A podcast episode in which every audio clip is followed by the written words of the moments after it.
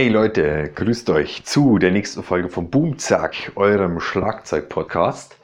Und als allererstes möchte ich mich für die schlechte Soundqualität des letzten Podcasts, das Interview mit dem lieben Phipps, entschuldigen.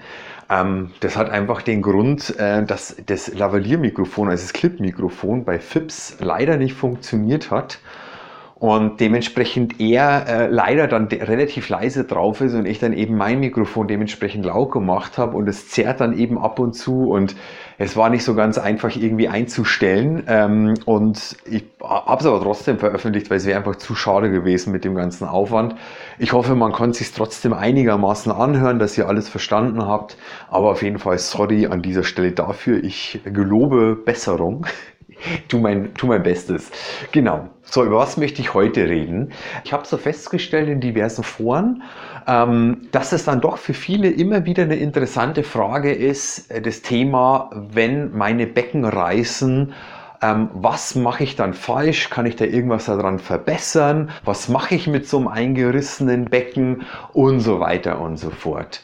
Und wenn sich mit gerissenen Becken irgendjemand auskennt, dann bin ich das weil ich einfach in meinem Leben wirklich ein totaler Drescher war, es teilweise noch bin, aber sich wirklich bessert in dem Sinn. Also meine ganz krassen Phasen sind da vorbei, aber ich habe gefühlt wirklich 95 Prozent aller meiner Becken zerdroschen.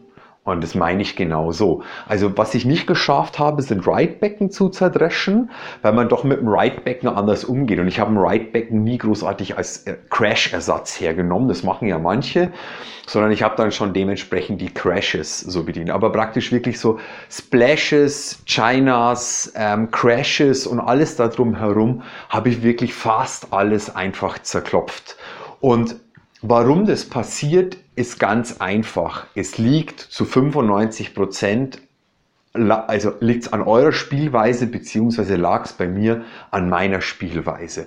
Ich habe einfach reingedroschen wie ein Berserker. So. Und auch ähm, als ich natürlich schon irgendwie so weit war, dass ich da eine vernünftige Technik hatte, ähm, habe ich es immer noch gemacht, weil ich dann einfach so ein Typ bin, dem, mit dem einfach die Emotionen bei einfach härterer Musik äh, einfach völlig durchgehen und ich dann einfach Bock habe reinzuhauen. Die Kunst dabei ist dann sozusagen, damit es noch gut klingt, müsst ihr dafür sorgen, dass Bassdrum, Snare und Toms Minimum genauso laut sind wie eure Becken, beziehungsweise lauter, ähm, weil sonst klingt es natürlich einfach beschissen, mal schon abgesehen davon. Ähm, aber das war praktisch nicht mein Problem, sondern ähm, das Problem ist dann eher, dass ich halt trotzdem regelmäßig immer geschafft habe, die Becken zu zerklopfen, weil ich halt einfach wahnsinnig dicke, schwere Stöcke auch spiele in der Rockmucke und weil da halt einfach wahnsinnige Energien auf dieses Becken drauf donnern. Die restlichen 5% ist dann oft das Problem, wenn ihr die Becken sozusagen halt ungünstig aufgehangen habt. Also entweder ihr habt den oberen Filz und die Schraube so fest, dass das Becken nicht wirklich gut frei schwingen kann so, dass es halt einfach immer nach ein paar Zentimeter gleich zurückkommt. Oder wenn ihr natürlich zwei, drei, viermal nacheinander draufdengelt, dann wirken da halt wirklich krasse Kräfte auf dieses Becken und dann kann es nicht frei ausschwingen.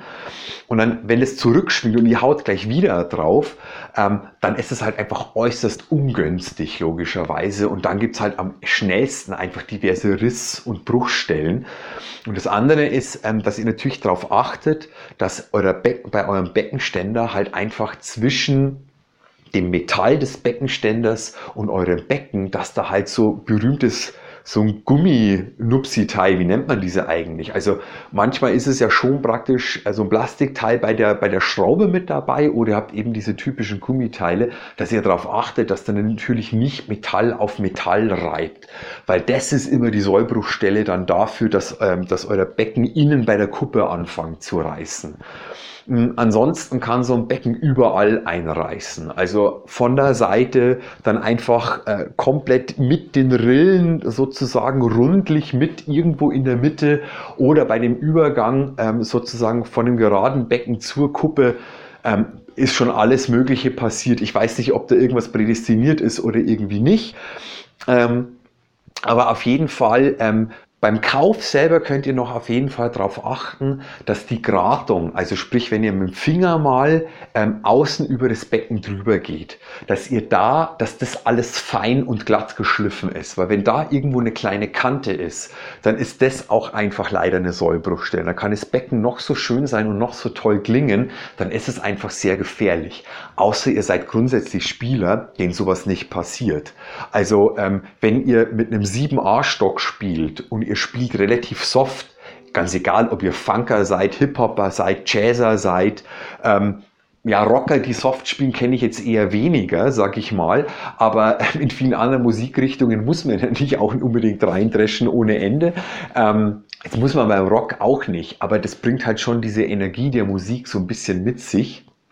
Ähm, beim Metal ist es teil wieder, äh, teilweise sogar wieder ein bisschen anders. Ähm, da gibt's beides, weil wenn ihr sehr, sehr schnell und technisch zum Beispiel spielt beim Metal, dann habt ihr gar nicht die Zeit, Riesenbewegungen zu machen und Mords reinzudreschen und spielt ihr wahrscheinlich auch nicht unbedingt so ein 2B oder so ein Rockstick, sondern wahrscheinlich auch eher sowas in der 5A-Gegend. Ähm, dann ist es auch nicht so das Problem. Ähm, und aber auf jeden Fall genau, dass ihr einfach guckt, wenn ihr ein Becken kauft sozusagen, dass für das von der Grundqualität natürlich stimmt.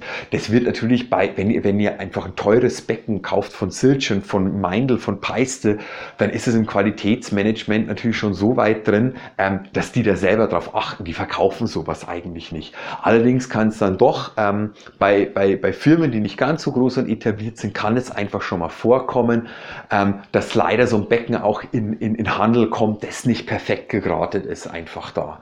Und ähm, da könnt ihr einfach drauf achten und dann nehmt lieber eins, wo das wirklich von der Gratung her einfach gut verarbeitet ist. Und ja, wenn ihr darauf achtet, dass euer Beckenständer gut intakt ist, dass es auch einfach gut frei schwingen kann, ähm, ja, dann könnt ihr wirklich einfach nur hergehen und einfach Folgendes machen. Ihr könnt mit leichteren Stöcken spielen, was aber meistens dann irgendwie ein bisschen unbefriedigend ist. Oder das, was ich mir mittlerweile angewöhne, ist tatsächlich aber auch vor allem aus Rücksicht drauf, ähm, auf, auf Sänger vor allem, halt einfach die, die Becken insgesamt, vor allem die Crash-Becken, halt nicht so brutal laut zu spielen. Und es macht immer noch genauso viel Spaß und es rockt immer noch genauso sehr, wenn ihr von diesen 100% Gedresche einfach mal ich sage jetzt mal zwischen 5 und 15 Prozent vom Gas gebt, geht, genau 15 Prozent noch Gas oben drauf liegt, nee, vom Gas geht und das einfach ein bisschen entspannter angehen lasst. Äh, übrigens schon mal als Vorwarnung, ich nehme die Folge hier gerade in der Musikschule auf und wenn ihr so ein bisschen Geklimper im Hintergrund hört, das ist der Klavierunterricht aus den Nachbarräumen. Ich hoffe, äh, das ist allerdings nicht besonders störend. und äh, okay.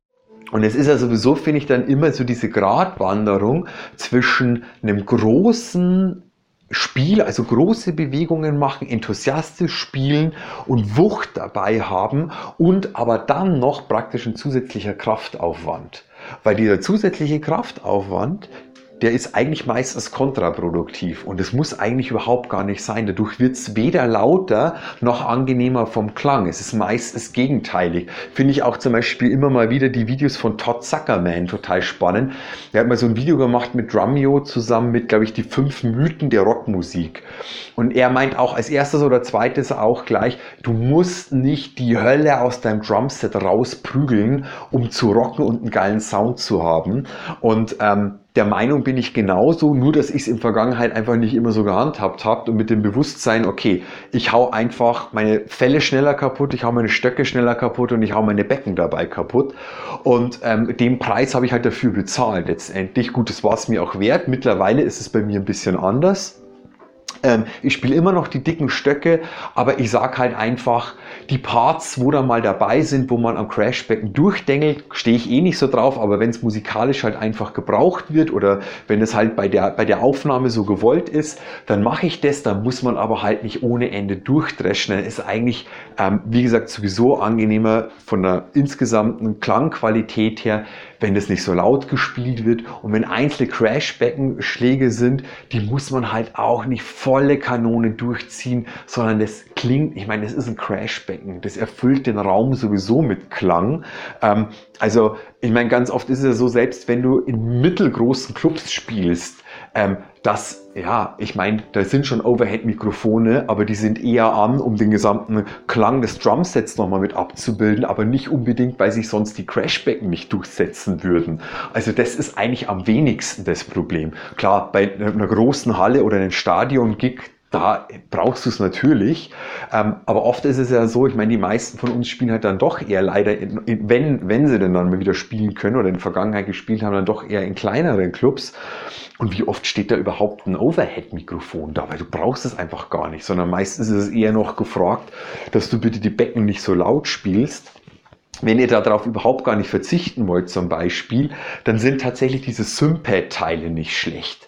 Die es ist immer blöd, den Klang von dem Becken zu verändern, macht keinen Spaß, aber ich finde, die funktionieren immer noch tausendmal besser, als wenn ihr anfangt, irgendwie Gaffer-Tape unten dran zu kleben oder sowas. Das macht einfach bei einem Becken überhaupt gar keinen Spaß. Da besorgt euch lieber diese Sympad-Teile, haut die auf den Beckenständer drauf, gibt es in unterschiedlichen Größen, die funktionieren eigentlich ganz gut und die Becken klingen immer noch ziemlich gut. Beim Ride-Becken, wenn ihr die Kuppe spielen wollt, ist es ein bisschen problematisch, aber das geht eigentlich ganz gut.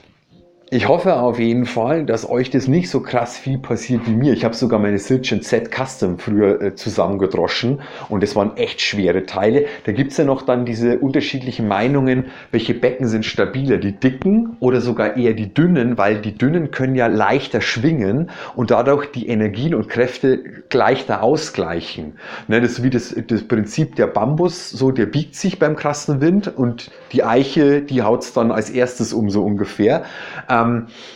Meine Erfahrung ist es nicht. Also ich habe genauso dicke Becken wie dünne Becken locker geschafft zusammenzuhauen. Ähm, also da habe ich diese Erfahrung nicht gesammelt. Aber wie gesagt, äh, die meisten sind ja nicht so krasse Holzer, Gott sei Dank. Ähm, und ich glaube, wenn ihr sagt, ich spiele gar nicht so krass und ich habe trotzdem in den letzten Jahren geschafft, schon zwei, drei Becken zu verklopfen, dann ist es vielleicht einfach dann doch mal ein Materialfehler, den man nicht sehen kann in dem Sinn. Das kann natürlich auch einfach trotzdem passieren. Ähm, ja, oder die Becken haben es halt dann einfach nicht hergegeben. Aber wenn ihr einfach nicht zu sehr reinhaut, oder euch das Becken auch nicht einfach mal blöd runterfällt und auf irgendeine Kante drauf oder sowas, dass da schon so eine Art Zollbruchstelle entsteht. Das ist natürlich dann immer Pech.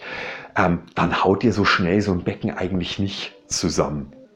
Ja, und dann äh, ist natürlich die Frage, wenn euch dann mal so ein schönes Becken gerissen ist, was kann man denn damit dann eigentlich noch am besten anfangen? Also, wenn ein Becken gerissen ist, das ist natürlich immer super, super ärgerlich. Vor allem, wenn ähm, das einfach halt wirklich ein gutes Becken ist, wenn es auch ein bisschen Geld gekostet hat. Und die Sache ist die, dass man natürlich auf Becken ähm, ist halt einfach schwierig, was einfach Garantie angeht oder eine gewisse Kulanz. Ähm, es ist halt oft so, dass aber trotzdem die Firmen eigentlich oder die Geschäfte anbieten, wenn es innerhalb eines Jahres vorkommt, dass die eigentlich schon das Becken austauschen. Also, ähm, äh, also ich meine, sowas wie Thomann gibt ja sowieso immer drei Jahre Garantie.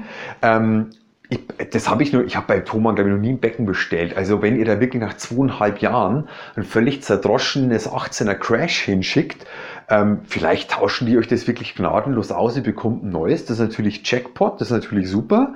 Ähm, das ist halt bei anderen Geschäften einfach nicht der Fall. Die schicken das halt dann wirklich zu den Vertrieben und dementsprechend ist halt einfach die Frage. Aber innerhalb von einem Jahr sind die eigentlich dann immer ziemlich kulant. Und ähm, so zwischen ersten und zweiten Jahr muss man dann mal gucken. Und dann kommt es natürlich drauf an, ob ihr innerhalb von einem Dreivierteljahr das dritte Mal dasselbe 18er äh, Crash zerdeppert habt, weil dann sagen die natürlich auch, hey, Junge, also wahrscheinlich nimmst du dann 2B-Stick, äh, auch noch irgendwie Eichenholz und dengelst da drei Stunden am Tag drauf ein. Also da können wir einfach keine Garantie irgendwann mehr dafür übernehmen, sozusagen. Ähm, und äh, ja, und vor allem die Sache ist die, ähm, ich habe auch schon öfters früher ausprobiert, wenn man die dann nochmal neu abschleifen lässt zum Beispiel. Also wenn der Schriss so am Rand ist, da zum Beispiel gleich reinzubohren oder wirklich als den äußersten Zentimeter komplett abzuschleifen, dass aus so einem 18er dann so ein mehr oder weniger 17er Crash wird. Ähm, Das kann teilweise noch funktionieren, klingt aber meistens eigentlich echt nicht mehr gut. Zumindest nicht mehr so, dass es Spaß macht. Außer, wie gesagt, ihr steht so ein bisschen auf experimentellere Beckensounds und ihr spielt auch vielleicht Musik oder macht gewisse Grooves, so Drum and Bass mäßige Sachen oder Trip Hop oder irgendwas in so eine Richtung, wo man sagt, da kann man so ein paar schräge oder trashige Beckensounds gebrauchen oder man stackt die dann halt eben. Also mit Stacken ist ja gemeint, das ist ja total Mode geworden vor, weiß ich nicht wann, vor 10, 20 Jahren, unterschiedlichste Becken aufeinander zu legen, um eben so ein bisschen trashigere Sounds zu bekommen. Das klingt manchmal richtig super und manchmal passt es aber auch halt eigentlich überhaupt nicht. Aber dafür finde ich, bieten sich kaputte Becken dann eher noch am meisten an. Oder ähm, ich habe das mit früher mit drei Crashes gemacht. Da habe ich die praktisch wirklich bis auf die, äh, auf die Kuppe abschleifen lassen. Und es liegt sogar hier eins rum, witzigerweise. Schepper, Schepper, Schepper oder so darunter noch ein zweites. Das ist, glaube ich, wirklich von einem alten, weiß ich nicht, 18er oder 19er Silchen Z. Äh, ich ich mache mal hier den, äh, halt mal ins Mikrofon und dann dann habt ihr halt so einen schönen Gong. Und die kann man ja auch kaufen, aber die kann man sich auch wunderbar aus kaputten Becken dann noch einfach, sage ich mal so, ja, schnitzen lassen. Also früher am Dorf, wie ich noch bei meinen Eltern gewohnt habe, da gibt's natürlich immer irgendjemanden in der Bekanntschaft, der so eine Werkstatt hat und der einem einfach so ein Becken abschleifen kann. Das muss auch dann nicht mal super ähm, gerade werden. Also ich sehe hier, der hat das wahrscheinlich einfach mit einer Eisenzange gemacht und dann halt nachgeschliffen. Also besonders schön ist es nicht gemacht, aber es funktioniert funktioniert einfach, wie man hört. Das ist das eine. Ich nehme mal das andere. Das ist von einem alten Peiste Alpha. Klingt eigentlich ganz witzig. Kann den Sound eigentlich nicht mehr gebrauchen, aber ich habe die dann immer noch so praktisch auf meine, auf meine Crashes so andersrum dass die nach oben gucken, so draufgelegt, dass man die halt, dass man halt dafür nicht einen extra Beckenständer braucht und die halt einfach so noch ganz gut benutzen kann, wenn man diese gongartigen Sounds, wenn man da eben Bock drauf hat. Das ist, finde ich, noch das Beste, was man machen kann, weil immer irgendwie da, wie gesagt, rumzubohren und die nur teilweise abzuschleifen, also entweder stacken oder komplett bis zur Kuppe als so Art Gong ähm, Chime, Becken dann eben komplett abschleifen. Wäre so mein Tipp an dieser Stelle. So, in dem Sinne, ich wünsche euch was. Grooved on. Ich hoffe, ihr kommt gesund durch die Corona-Zeit. Ähm, bleibt am Ball und wir hören uns bald wieder. Bis dann, euer Andi. Ciao.